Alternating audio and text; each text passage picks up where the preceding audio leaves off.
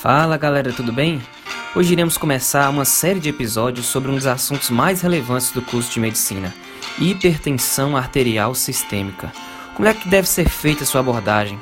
Como é feito o diagnóstico e por que, que a hipertensão é tão importante? Vem comigo que eu te respondo nesse novo episódio do Clinicast. Primeiramente, o que é hipertensão? É uma doença crônica não transmissível em que há comprometimento do equilíbrio entre fatores vasodilatadores e vasoconstritores, com consequente elevação dos níveis de pressão sanguínea nas artérias, capaz de provocar danos aos órgãos por elas irrigados. Esse é um conceito do Clínica Médica da USP. Outra definição importante é: a hipertensão é uma condição clínica multifatorial com elevação sustentada dos níveis pressóricos por maior ou igual a 140 por 90 e que frequentemente se associa a distúrbios metabólicos, alterações funcionais e ou estruturais de órgãos-alvo. Essa é a definição da sétima diretriz brasileira de hipertensão.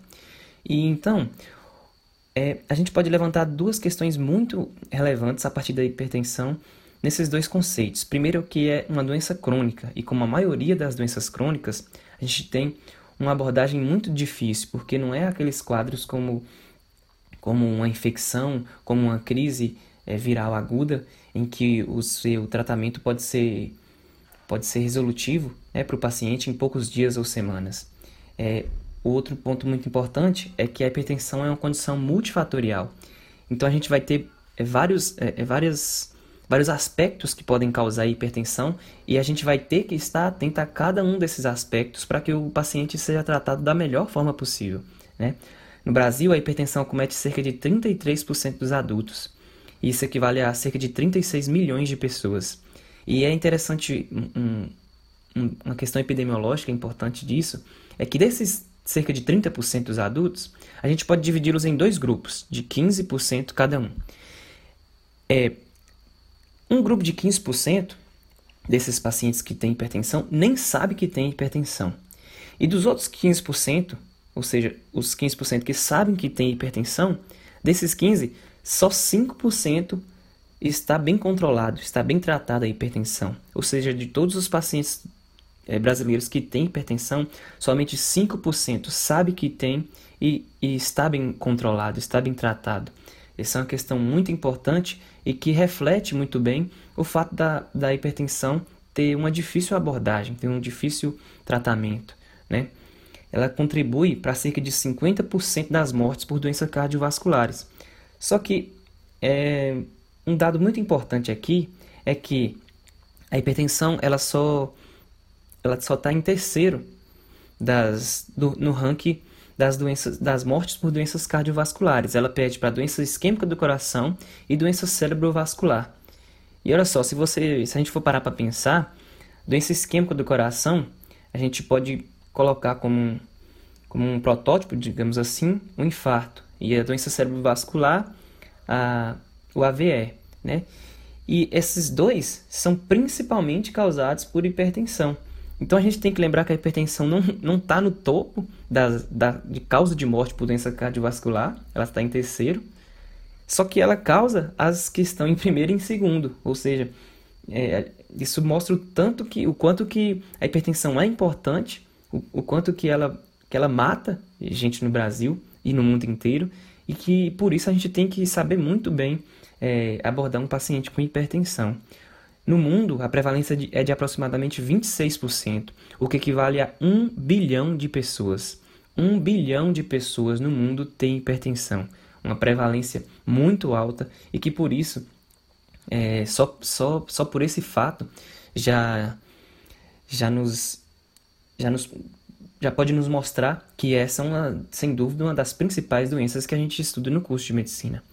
É, uma questão muito importante também que vale frisar sobre a hipertensão é que a abordagem, como nossos amigos vão falar daqui a pouco nos outros episódios, a abordagem no tratamento é muito difícil porque a hipertensão a gente não trata como uma, uma infecção que você vai lá e dá um antibiótico para o paciente, uma, uma micose que você vai lá e dá um antifúngico, uma verminose você vai dar um antiparasitário, não é assim.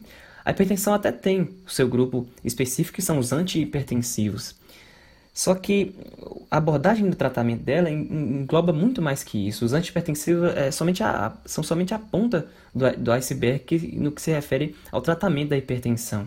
Né? A gente tem mudança no estilo de vida, a gente tem mudança na alimentação, é, a prática de atividade física, uma série de, de, de, de pontos que juntos devem estar associados para que o paciente seja bem tratado na hipertensão.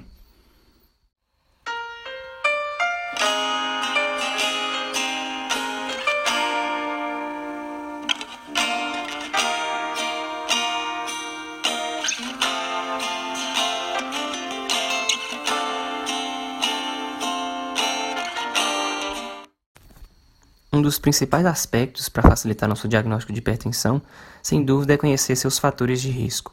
Dentre eles, o primeiro que a gente destaca é a idade. Sabe-se que é uma elevação linear da pressão arterial de acordo com o aumento da idade. Uma das principais hipóteses para justificar isso é que haja uma diminuição da espasticidade vascular com o tempo. Como assim? Nas diferentes situações que a gente passa no dia a dia, a gente precisa ou vasocontrair ou vasodilatar as nossas artérias. E de acordo com o tempo, a capacidade dessa, dessa, dessa brincadeirinha de contrair, dilatar, contrair, dilatar, contrair, dilatar, ela vai, ela vai perdendo a força de acordo com o tempo. E isso faz com que os idosos representem a maior parte dos, dos hipertensos no Brasil. Em um estudo de corte realizado em Bambuí, Minas Gerais, observou-se que a prevalência entre pessoas com mais de 60 anos, a prevalência de hipertensão foi mais que 61% contra 24% de prevalência na população em geral. Isso representa cerca de 2,5 vezes mais é, hipertensão em idosos do que em população em geral. Em um, outro levantamento populacional realizado em Salvador, na Bahia, a prevalência foi de 70% em pessoas com maiores de 60 anos. E o que, que isso nos faz pensar? É muito importante a gente lembrar das, das curvas demográficas e das pirâmides demográficas. É, o, o Brasil ele está com cada vez mais idosos e isso faz com que a gente, é, sabendo da prevalência de, de hipertensão nos idosos, a gente faz com que a gente tenha um, um olhar muito atento para essa doença, porque pelo simples fato de a gente ter muito mais idosos na população e, consequentemente, a gente vai ter muito, muitas pessoas nos procurando por isso, pela hipertensão. Né? Outro fator de risco muito importante é a raça, a etnia e a cor de pele. O que a gente tem mais ou menos definido é que negras do sexo feminino, né, elas são mais acometidas por hipertensão e, quando, e que quando acometidas representam quadros mais graves. Só que isso sempre foi motivo de muita polêmica. Por exemplo, nos Estados Unidos, a prevalência entre negros de hipertensão é de 39%, contra 28% de prevalência entre brancos. Já no Brasil, pela alta miscigenação, a questão é ainda mais controversa. Naquele mesmo estudo de Salvador, só demonstrou maior chance de hipertensão ligada à raça em mulheres, pardas e negras, em homens nem tanto. Já no estado do Rio Grande do Sul, em um outro levantamento, não demonstrou diferenças entre risco de hipertensão entre brancos e não brancos. Ou seja, o que a gente pode inferir a partir disso é que a gente tem que olhar de uma forma atenta para paciente negro do sexo feminino no nosso consultório, porque alguns estudos indicam que eles têm uma prevalência maior, né? Só que parece que essa questão da raça, da etnia, da cor de pele não, não interfere de uma forma direta para a gênese da hipertensão, né, de uma forma isolada. E, e assim faz com que a gente, a gente não, não considere esse, esse fator de risco tão relevante assim. É, outro fator de risco muito importante seria o excesso de peso e o sedentarismo, que estão é, quase que atrelados. Né? O excesso de peso, sem dúvida, é um fator de risco para desenvolver hipertensão, assim como o acúmulo de gordura no abdômen, a chamada obesidade central, que é inclusive um, marcador de, de resistência à insulina. Né? E isso está diretamente relacionado ao aumento da pressão arterial sistêmica. E o sedentarismo, ele é outro fator de risco muito importante. É o fator de risco mais prevalente na população brasileira. Acredita-se que 70% dos brasileiros podem ser considerados sedentários. E isso está associado a um risco 30% maior de desenvolver hipertensão.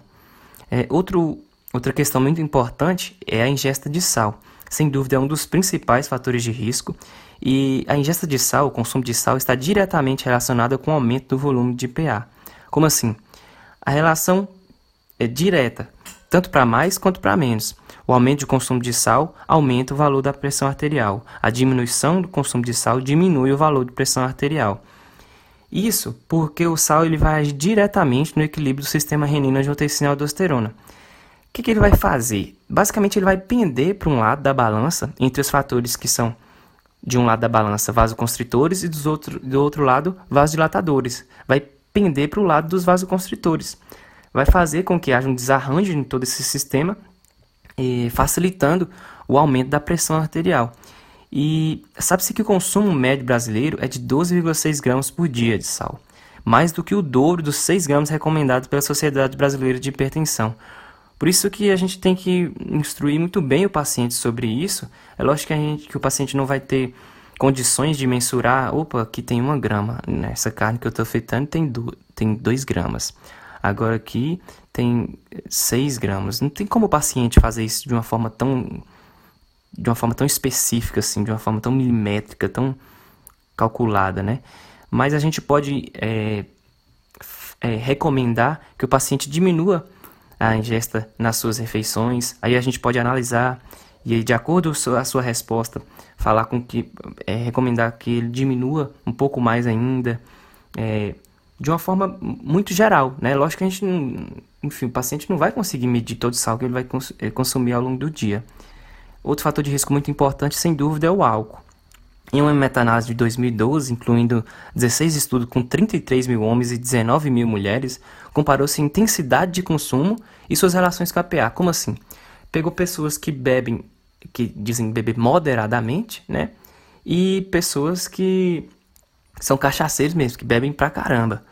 E aí tentou estipular a relação do, do, do quanto que a pessoa consumia com é, o, o efeito sobre o coração.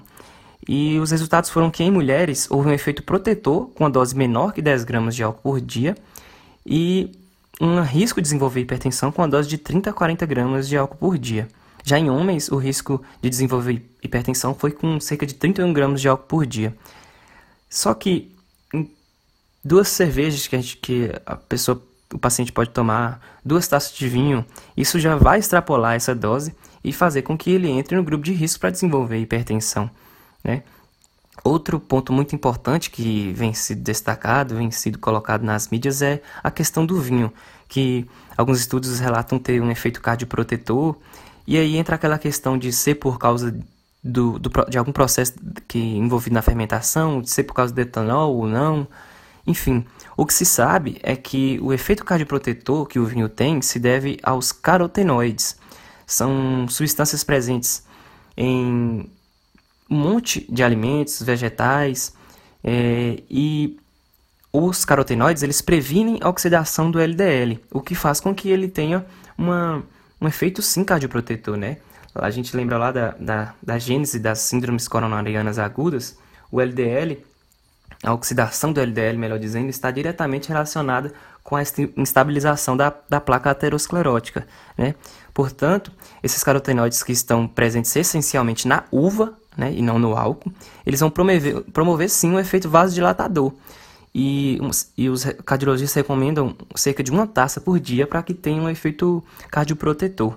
Só que, como eu disse, vários alimentos é, têm carotenoides e a gente pode sim optar por, por consumir outros alimentos, como é, tomate, castanhas, dentre outros vários, vários legumes, por exemplo.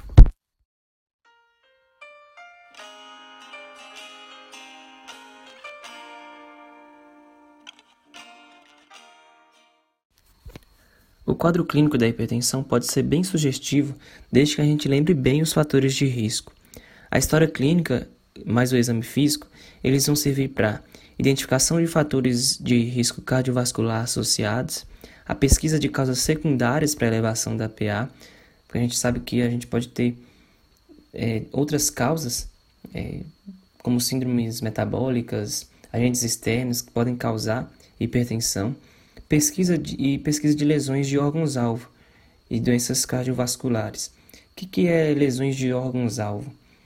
É, na hipertensão, a gente tem alguns órgãos que, que irão manifestar mais de uma forma mais intensa, digamos assim, a sua, o seu sofrimento que ele está passando é, por causa da hipertensão.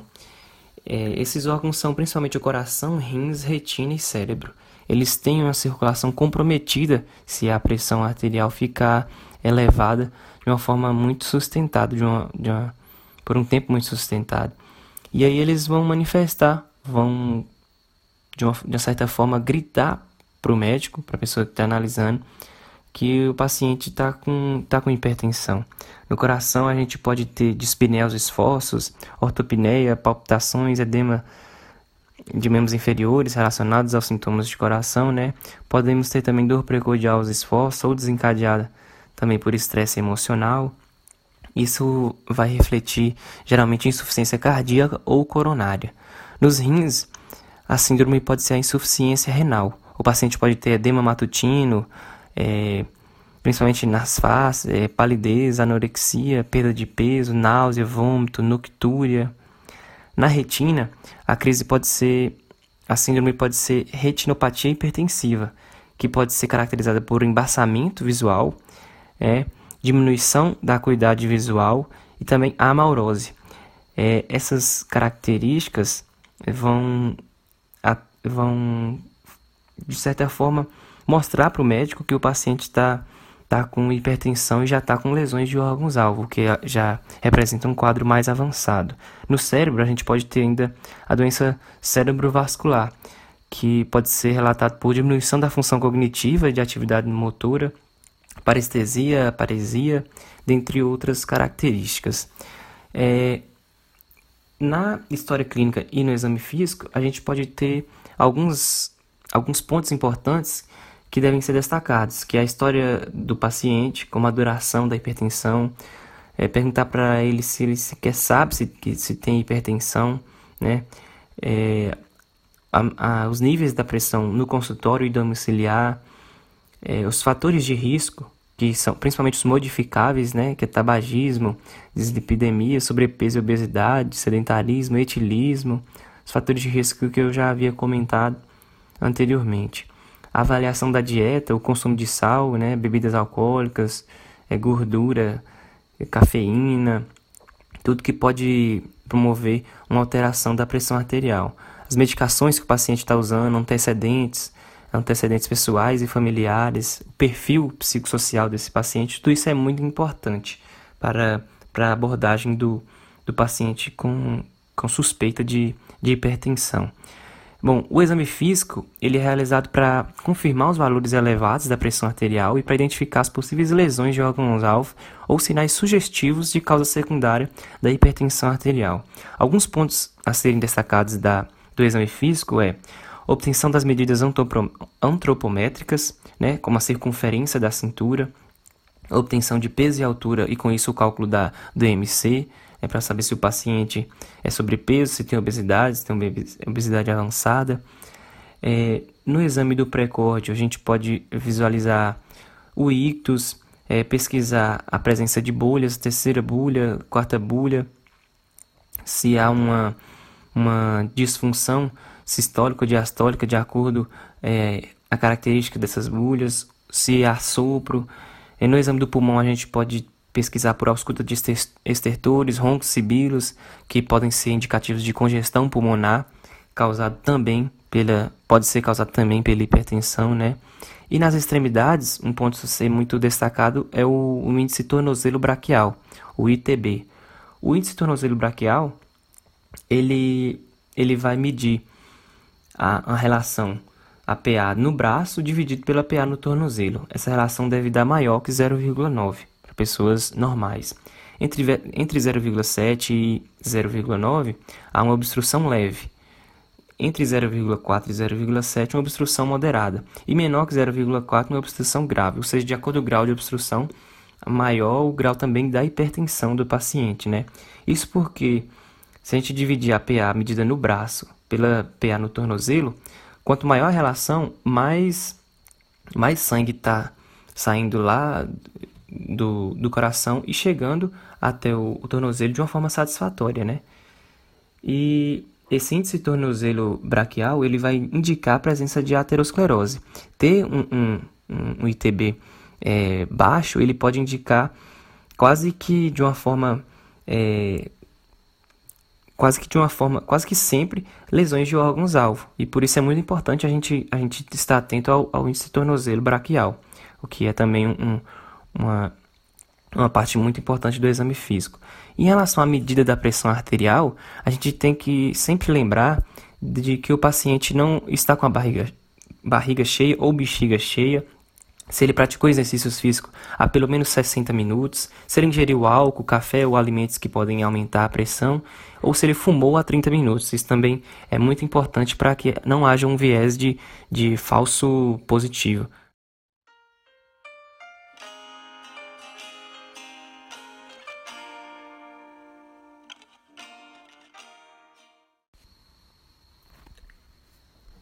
De acordo com o fluxograma da sétima diretriz brasileira de hipertensão, o seu diagnóstico pode ser dado de acordo com três situações. Em uma situação de emergência ou urgência hipertensiva, e que a gente deve encaminhar para um serviço de urgência, ou em, na situa ou em situações em que o paciente esteja com a PA maior que 140 por 90. E uma primeira ocasião é que ele tenha um risco cardiovascular baixo ou médio, e a outra situação é que ele tenha um risco cardiovascular alto, certo? Então o paciente ele vai ser, a gente pode diagnosticar ele com hipertensão quando ele tiver uma PA maior que 140 por 90 com risco cardiovascular alto. Aí já fez o diagnóstico de hipertensão, ou ainda com uma PA de maior que 180 por 110. Já com o paciente que tem uma PA de 140, maior ou igual a 140 por 90, com um risco cardiovascular baixo ou médio, aí a gente vai ter que considerar sempre outra medida. Ou em uma segunda é, consulta, né? Ou considerar MAPA ou MRPA, que é a medida residencial da pressão arterial. Se a gente for considerar, se o médico optar por considerar é, medir novamente em uma outra consulta, a gente vai poder analisar nessa outra consulta se o paciente apresentar é, uma pressão menor que 140 por 90, ele vai ter, ele não vai ter hipertensão. Aí a gente pode considerar ainda um, um MAPA ou MRPA, se ainda estivermos suspeitando de hipertensão. Se nessa segunda consulta esse paciente apresentar uma PA maior que 140, a sistólica ou a diastólica maior ou igual a 90, aí ele vai ter, vai ser diagnosticado com hipertensão, certo? Na, na ocasião do, do médico optar por um mapa, na segunda visita, depois de ter realizado o mapa, a PA em vigília deve dar menor que 135 por 85. Se ela dá menor que 135 por 85, o paciente vai ter hipertensão do avental branco e não a hipertensão tipicamente como a gente conhece. A hipertensão do avental branco é quando o, o médico suspeita de que o paciente esteja tendo hipertensão somente na frente do médico, somente na frente do jaleco branco, do avental branco. Por isso aquela por isso aquela pressão subir, ou por medo, ou por receio, ou por outra situação que o, que o paciente possa estar sentindo, né? Outra ocasião. Na segunda visita ainda, se a gente for considerar o mapa, a gente pode também analisar uma PA é, sistólica maior que 130 ou a diastólica maior que 80. Aí a gente vai poder fechar o diagnóstico de hipertensão propriamente dita. Caso o médico tenha pensado numa MRPA, que é a medida residencial da pressão arterial, na visita 2, se ele tiver uma PA menor que 135 por 85, a gente vai suspeitar de, novamente de hipertensão do avental branco, ou seja, naquela primeira consulta em, em que ele teve uma PA maior que 140 por 90, depois de ter feito o MRPA, a pressão dele agora baixou para menor que 135 por 85, ou seja, então a pressão arterial esteve mais aumentada só na frente do médico, então a gente vai poder suspeitar sim de hipertensão do avental branco. Já se nessa segunda visita ele tiver uma PA sistólica maior ou igual a 135 ou a diastólica maior ou igual a 85, a gente vai poder novamente fechar o diagnóstico de hipertensão. Eu sei que pode ficar meio confuso, meio, meio embaraçoso essas, essas, essas questões de é, pressão diastólica, pressão sistólica, considerar o não mapa, segunda consulta, só que todo esse fluxograma está disponível na sétima diretriz brasileira de hipertensão, a mais recente, de 2016 e a gente vai disponibilizar lá no, no Instagram para vocês acompanharem, para ficar bem mais fácil também de, de, de, de estarem visualizando né, essas situações em que a gente possa em, em que a gente pode dar o diagnóstico de hipertensão.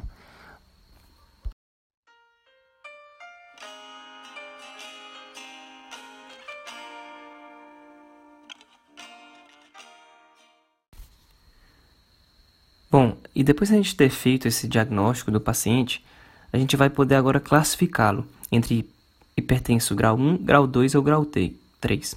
O hipertenso grau 1 é quando ele tem uma PA sistólica entre 140 e 159 e uma diastólica entre 90 e 99. O hipertenso grau 2 ele tem uma PA sistólica entre 160 e 179 e diastólica entre, entre 100 e 109.